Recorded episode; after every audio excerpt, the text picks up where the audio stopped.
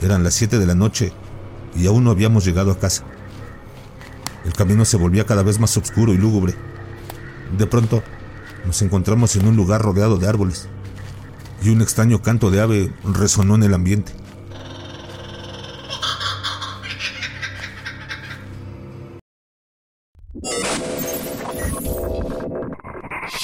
mejor con los audífonos puestos. La Tule Vieja.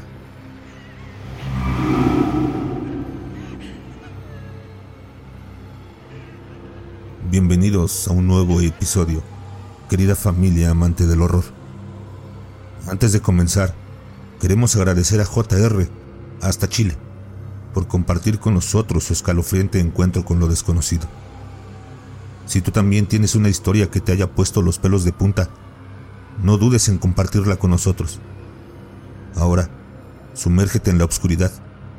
Siente cómo el miedo se apodera de tus sentidos y prepárate para escuchar una narración que te helará la sangre.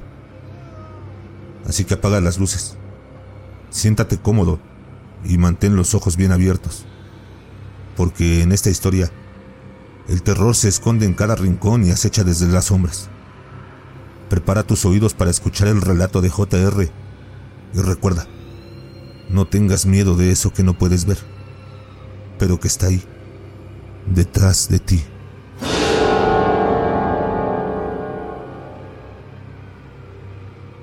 Aquel verano, mi padre y yo decidimos visitar a sus tíos en Santiago, el pueblo donde él había pasado su infancia. A nuestra llegada, me llevó a conocer el lugar y a saludar a varios familiares a los que nunca antes había visto. Después de un día lleno de visitas y anécdotas, volvimos a casa de los tíos y nos encontramos con que la tía se preparaba para salir. Cuando mi padre le preguntó a dónde iba, ella respondió que iba a limpiar el lote de las vacas. Decidimos acompañarla en su tarea. Pero para llegar al lote, tuvimos que cruzar cuatro quebradas, caminando largas distancias. Al llegar, la tía alimentó a las vacas y limpió el monte con la ayuda de mi padre. La tarde pasó rápidamente y antes de darnos cuenta, ya eran las 6.25 de la tarde y empezaba a oscurecer. A esas horas me sentía inquieto e intranquilo, ya que durante el día me habían contado historias de duendes, brujas y fantasmas que rodean esos parajes. Con la oscuridad acechándonos, emprendimos el regreso a casa. Mientras caminábamos, la tía de mi padre conversaba animadamente con él.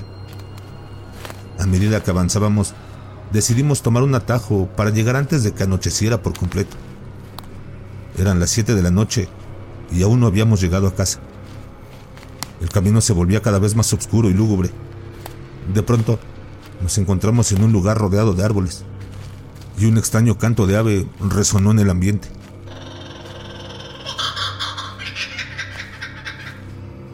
Nunca antes había escuchado un sonido así, y los árboles parecían moverse bruscamente, como si alguien estuviese caminando entre sus ramas.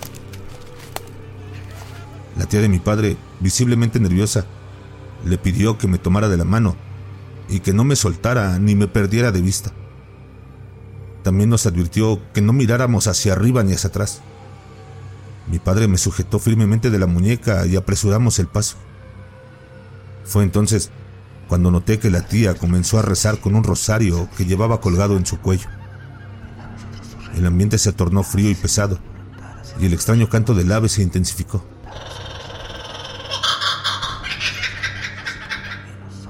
Aterrorizado, no pude evitar mirar hacia arriba, justo lo que me habían dicho que no hiciera.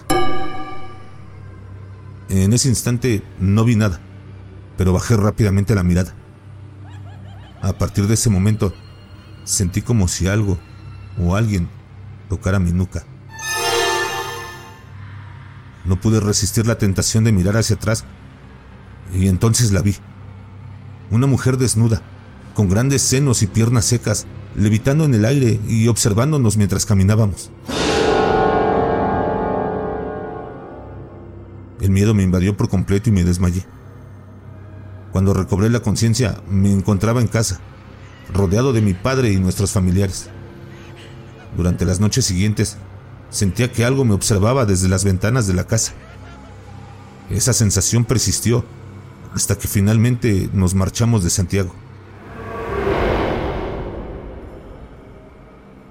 Mi padre me confesó que lo que nos había perseguido aquella noche era la Tule Vieja, una criatura de leyenda que según las historias locales acechaba a los habitantes del pueblo en los caminos solitarios y oscuros.